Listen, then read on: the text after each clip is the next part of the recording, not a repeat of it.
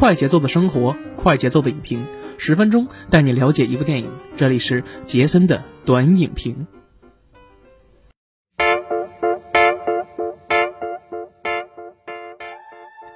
哎，不错，大家好，欢迎大家收听我们的麻呢电台的杰森的观影报告，我是杰森。那那又到周六了，本周六呢，继续为大家带来我们的电影资讯还有评论。那上周六呢，大家听完了我们这一部呃追龙的番外篇啊，号称是追龙宇宙的番外篇。我之前呢还是不是特别呃说的很。中呃说的很委婉啊，但现在我可以说的什么东西呀？是不是？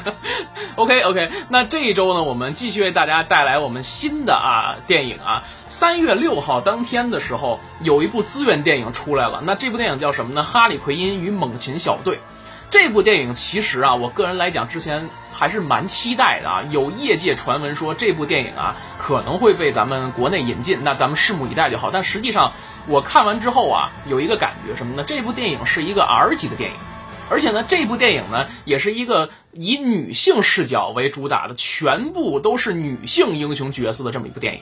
哎，今年其实说起来非常有意思，因为你会发现啊，你看一下这个某眼资讯，你会发现今年定档或者引进的电影里面有很多的一些国外的一些超级英雄片，都是以女性视角的电影啊。就你就想嘛，这个很有意思。我觉得这个可以我们放在节目后边聊。我们还是先简单介绍一下这部电影的资讯，好吧？《哈利·奎因与猛禽小队》啊，这部电影呢，呃，各地上映时间不是不一样。我国香港的上映时间呢是二月六号上映啊，二月六号上映的时间也是非常的早。呃，有碍于这个疫情期间嘛，所以说的话，呃，大家其实在家里看看资源就好。如果说有机会的话啊，有机会的话能够上映，大家也可以在影院去补一补。当然，呃，我个人觉得啊，这部电影里面肯定会删减，为什么呢？因为有一些血腥的镜头啊，包括说呃猎狗吃这个人呀，还还有一些呃最后的这个 BOSS 被炸烂了这样的一个镜头啊，都是有一个特写。所以说，这部片子是一个 R 级的电影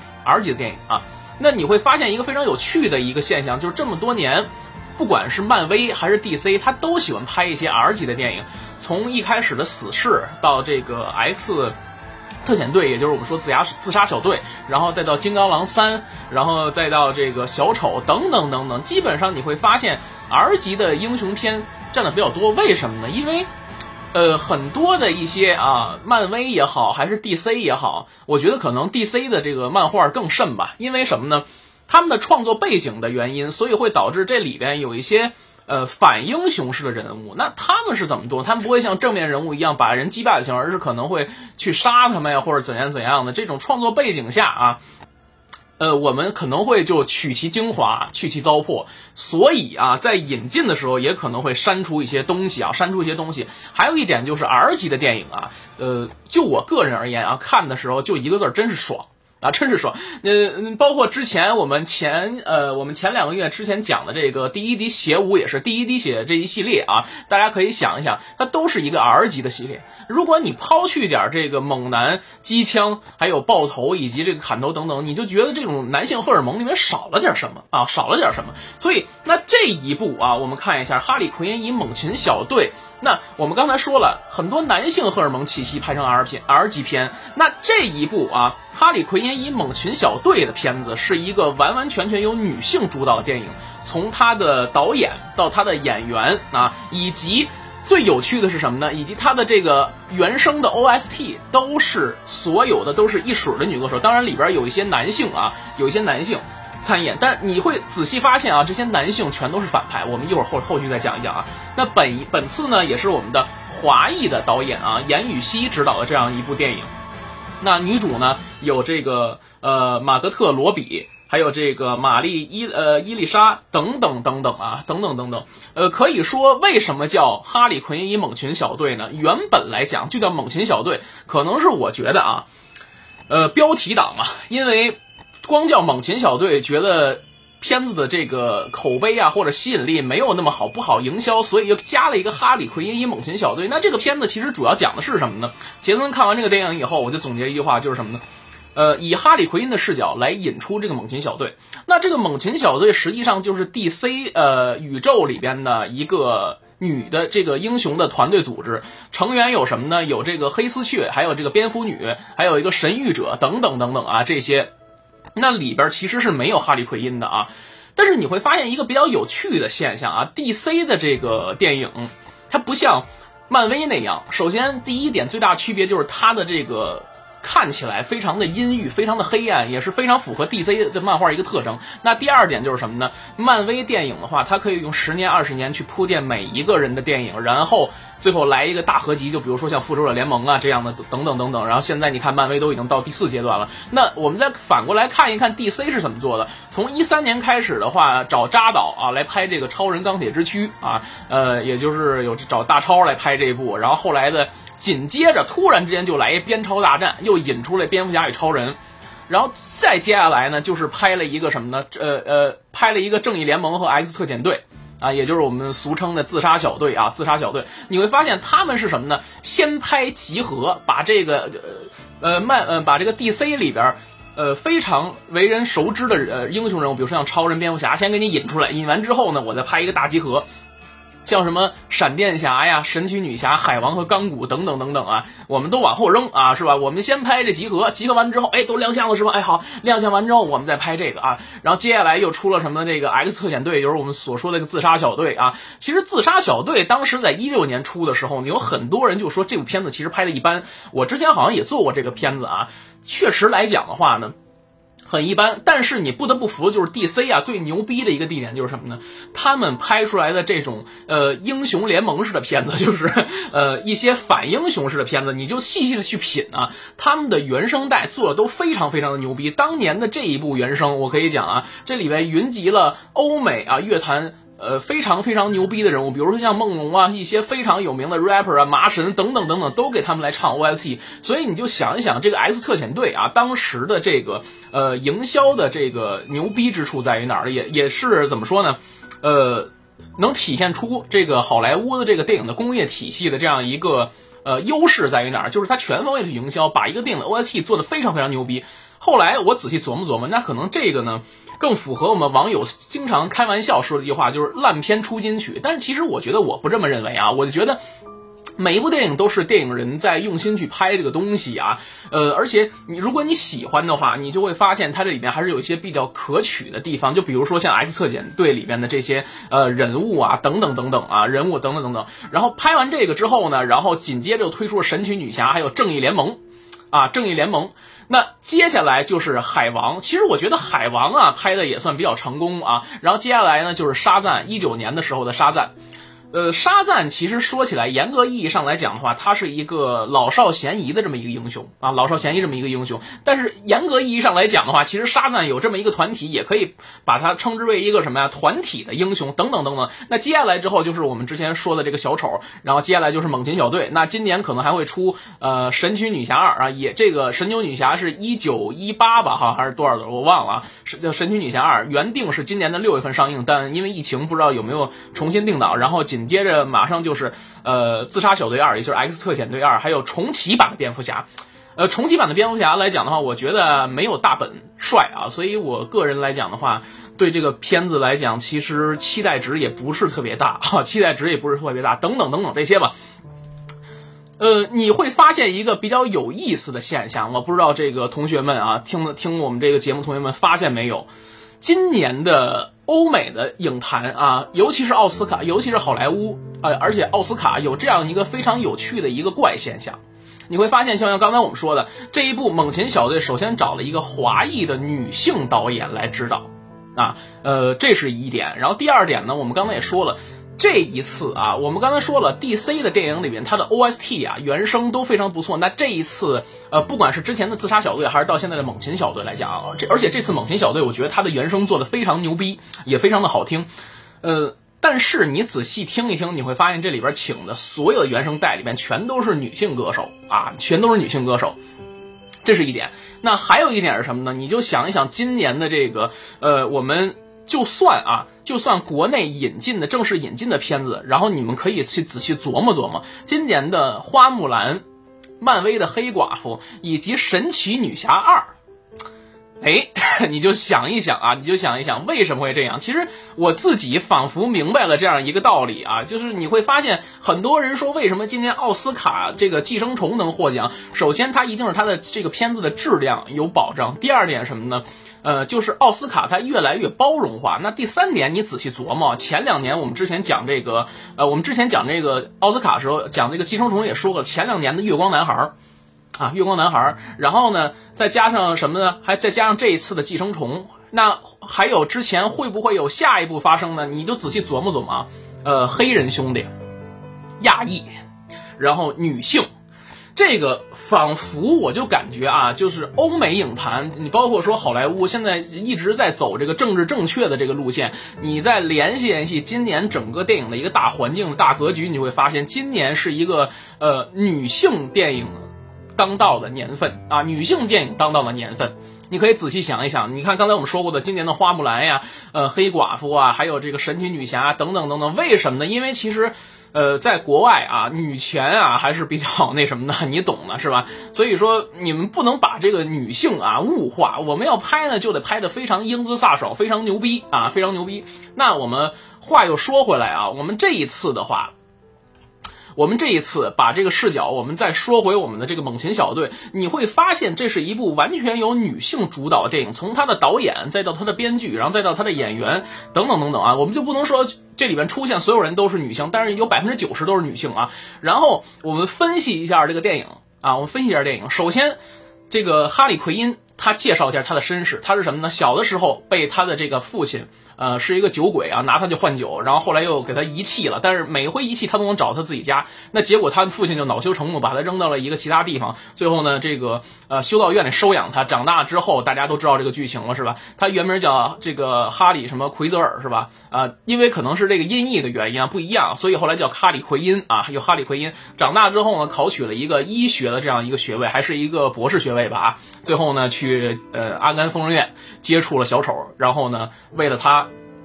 跳这个这个化化工厂的那个池子里，然后呢两个人相爱等等等等。这一开始呢，电影讲的就戛然而止了。一开始就他的剧情介绍就这样，然后但是他的故事背景呢是什么呢？就是哈利奎因与小丑这两个人之间分手了啊，分手。所以呢，哈利奎因要向全世界的所有人证明说，我们女性啊，尤其是我。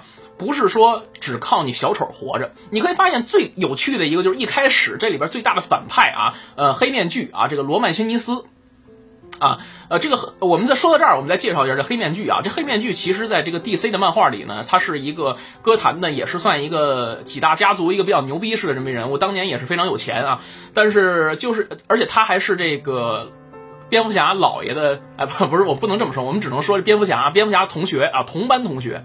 那后来呢，他这个人嘛，为人比较小心眼，比较嫉妒，所以把他的父母杀了之后呢，呃，继承了自己的公司。但是呢，因为自己呢比较败家，所以又把这个公司给败了。然后他的同学呃布鲁斯韦恩仗义出手，把他公司。给收购了。那之后呢？这人哥们儿呢就受了点刺激啊，受了点刺激，然后亲自呢跑到他父母的坟地里边来，把父母的棺材挖开之后，把这个棺材上的乌木做了一个黑面具。呃，这个面具会控制他的思想，那以至于后来这哥们儿就叫黑面具。但实际上这里面的罗曼·西尼斯他不是这个样子啊，不是这样子，可能只是截取了这个原著漫画的一部分人设在里边啊。我们我们还是往回说说这个电影里面的桥段，电影里的桥段。一开始的时候，罗曼·辛尼斯对这个哈利·奎因是一个什么样的一个状态呢？那个哈利·奎因在酒吧里，因为跟小丑啊，呃，关系破裂了，分手，所以非常不开心，那就在酒吧里呢大闹，比如说把他手下司机的腿给弄断了，是吧？或者怎么怎么样之类，他丝毫没有什么动怒，为什么呢？因为他忌惮了小丑的威望。但后来有一天，他发现这个哈利·奎因啊，就想跟小丑。断绝关系，那全世界全歌坛的人都知道他跟小丑之间是有关系的。你包括说喝酒的女孩啊，或者是一些黑帮的组织都知道，所以不敢惹他，包括连警察都不敢追他啊，都不敢追他。所以他就干了一件什么事儿呢？抢了一辆这个卡车，然后把这个卡车把这个卡车呢撞向了化工厂，把自己身上带有 J 的这个项链直接给扔了下去。所以这一下呢，就宣告他跟全世界啊，他跟全世界宣告，他跟小丑已经没有关系了。你仔细琢磨啊，你仔细琢磨，他为什么这样做？就是因为他想摆脱一个男性跟他呃呃，他想摆脱在这个男性的光环下啊，在这个小丑的光环下啊，这是一点。第二点啊，第二点，我们看到电影的后半部分的时候，发生一个比较有趣的一个现象。这个哈利奎因呢，他借住在一家呃唐人街的中餐馆的二楼。那这个中餐馆的这个呃是一个老头啊，是一个台湾的，是一个我们的这个台湾省的一个老大爷。这个老大爷呢叫呃叫什么呢？叫 Doctor 啊，呃叫博士啊，叫博士啊，这么一。但后来因为这个曼尼呃曼尼啊，这个啊不是关于呃后来这个罗曼啊辛尼斯要找这个钻石。那找这个钻石的话呢，正好这个钻石呢被我们这里边的该隐啊，这一个亚裔的小女孩给偷了，偷了之后吞到肚子里了，然后哈利奎因把她带走了。那所以呢，他就在全城里边发这个通缉令，悬赏五十万去捉拿他。正好我们就引入了今天我们要介绍的，呃，猛禽小队里边的另外一个女英雄啊，叫女猎人。那这个女猎人她的身世比较凄凉，当年也是算歌坛里边一个四大家族，哈哈，非常牛逼是这么一个人物。但是可惜的就是四大家族里边其中呢。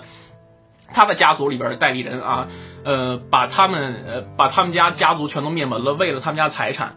但是他们家财产怎么拿呢？呃，有一颗钻石，钻石上面呢是他们家财产的什么类似于密码什么的嘛。所以说呢，当时把他们家人所全部人杀了，但唯独他活着。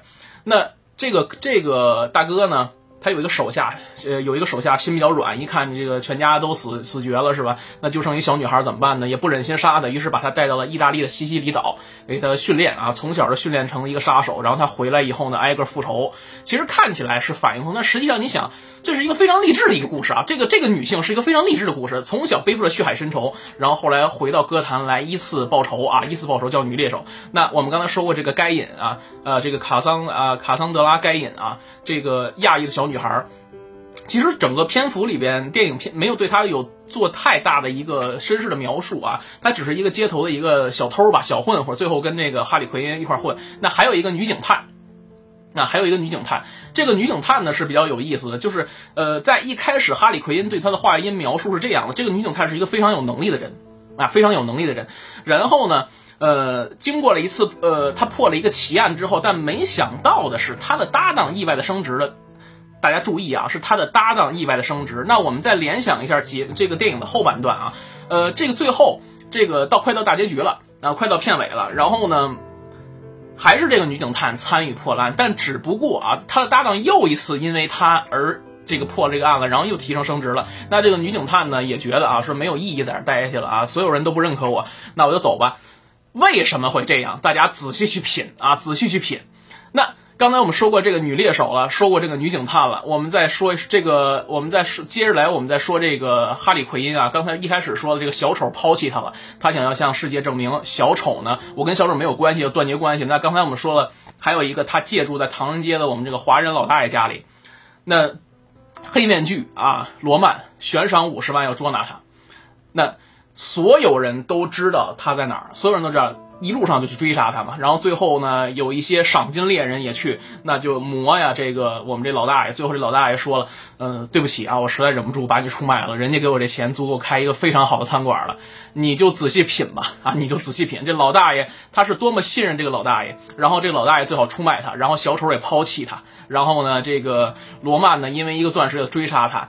我们把这个所有的这个线索啊。所有的几个女人物的身世，她的一些遭遇结合起来，再加上这个哈里奎因的话外音，我们就仔细琢磨了一下，就是这个电影里面出现的所有女主啊，都是身世比较悲惨。第二点就是里边所有男的没一个好人。我觉得其实这个这一点你自己仔仔细去细品嘛，我觉得这点是拍这个女性角色电影里面，我觉得可能我最不认同的一点。啊，最不认同的一点，之前有很多人都说，呃，男性电影啊，固化女性是吧？固化女性，然后物化女性等等等等。但是我觉得这一次他的这个片子里边，把所有为为了取悦啊，为了取悦这个国外的所谓女权主义啊，把这里边所有的男性。都拍成了这种，要不然就是一个非常什么呀，就是呃唯利是图的人，是吧？要不然就是这个神经病疯子，要不然呢就是啊像这个罗曼这样的人，那要不然就是什么呢？就是心机婊，是吧？为了升职不择手段，等等等等。要不然就是这个呃黑帮混蛋，等等等等。就里边男性里边没一个好人，你仔细想想啊。有人说了，说他这个女警探的上司，这个黑人男性。那人家当警察，人家也算好人，但你仔细想想，他在调查时候被他这个男警探上司给停职了。就是你想想怎么着。他这个导演，他这个编剧，他的意思是不是在引诱你啊？就觉得说这里边啊，女女性永远是被欺负的，永远是被迫害的，永远不能够自己独立，永远要活在男性的光辉下。那所以我们这一次呢，就把这些东西全都写成这样。那哈里奎因之前我一直为之前他的外号叫小丑女，为什么叫小丑女呢？就是因为活在小丑的光环下。那这一次我从一开始跟你呃感情破裂之后，我就要向世界证明我跟你没有关系。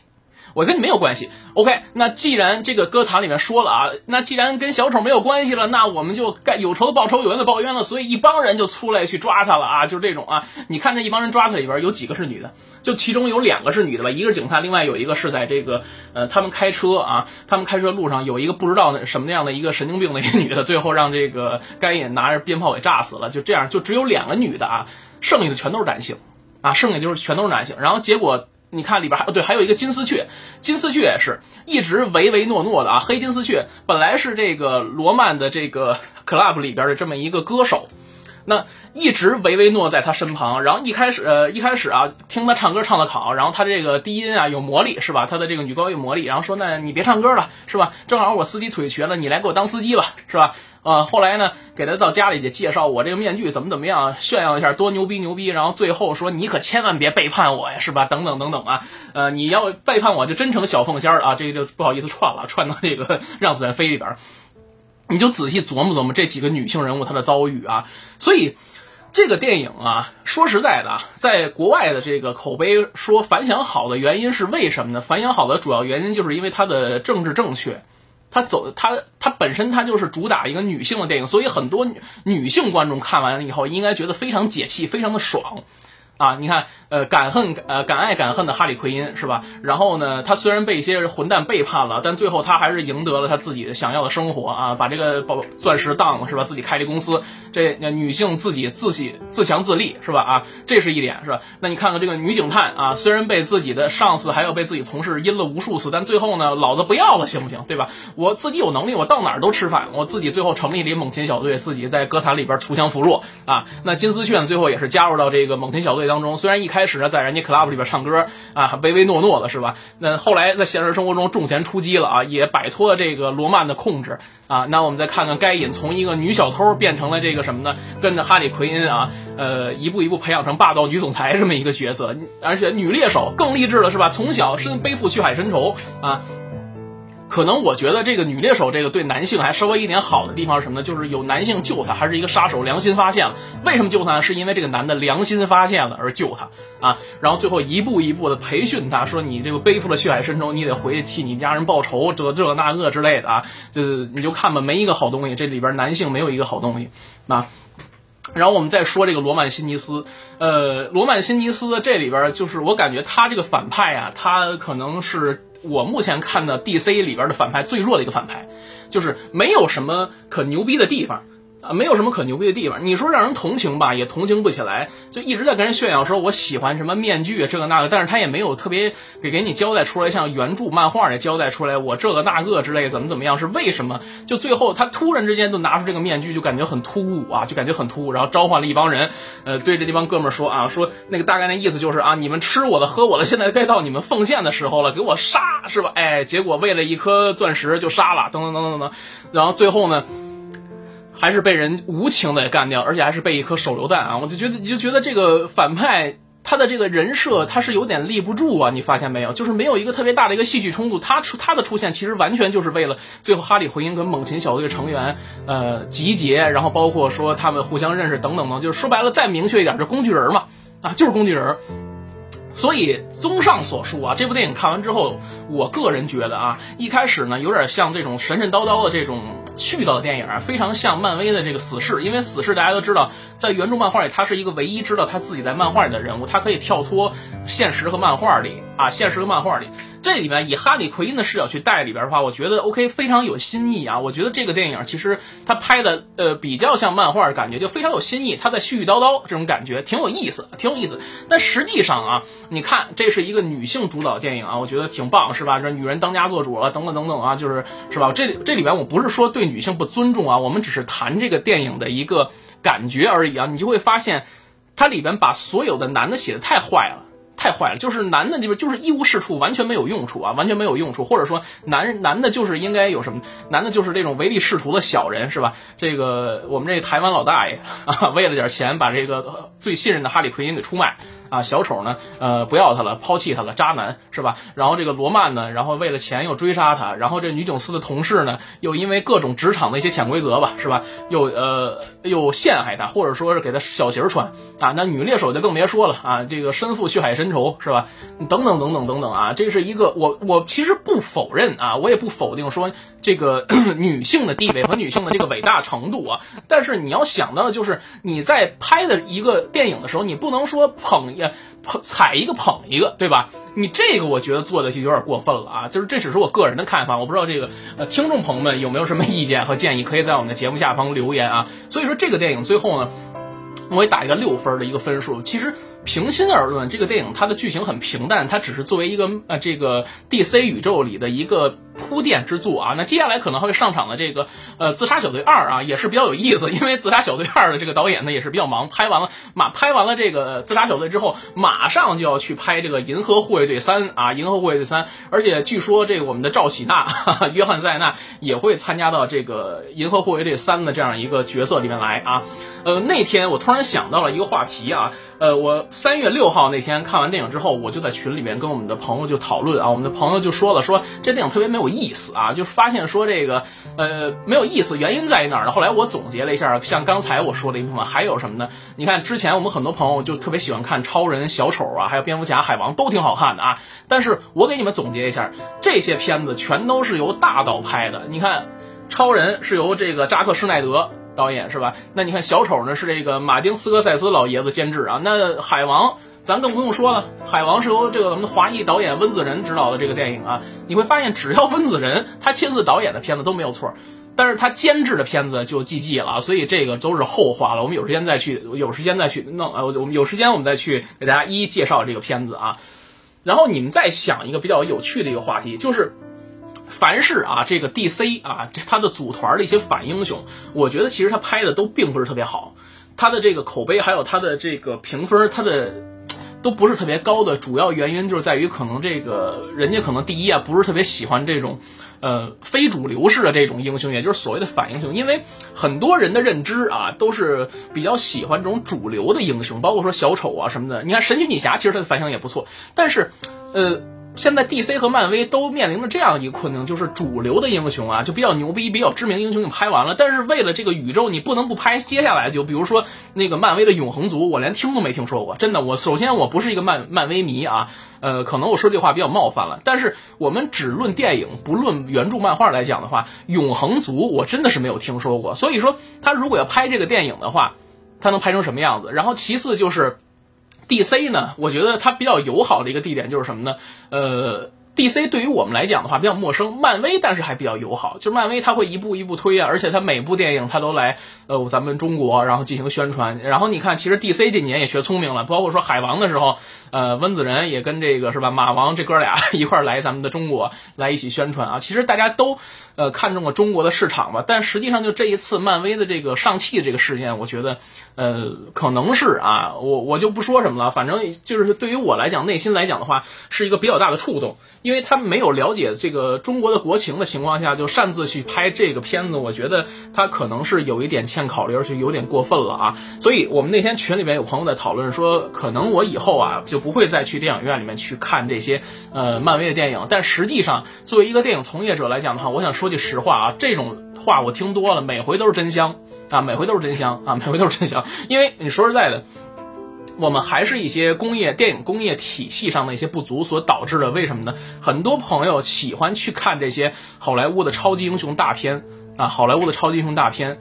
呃，所以呢，这个东西可以理解啊，就是骂归骂，看还是要看的。这个就是每个人都是真香真香定律的受益者嘛，是吧？都是真真香定律的受益者。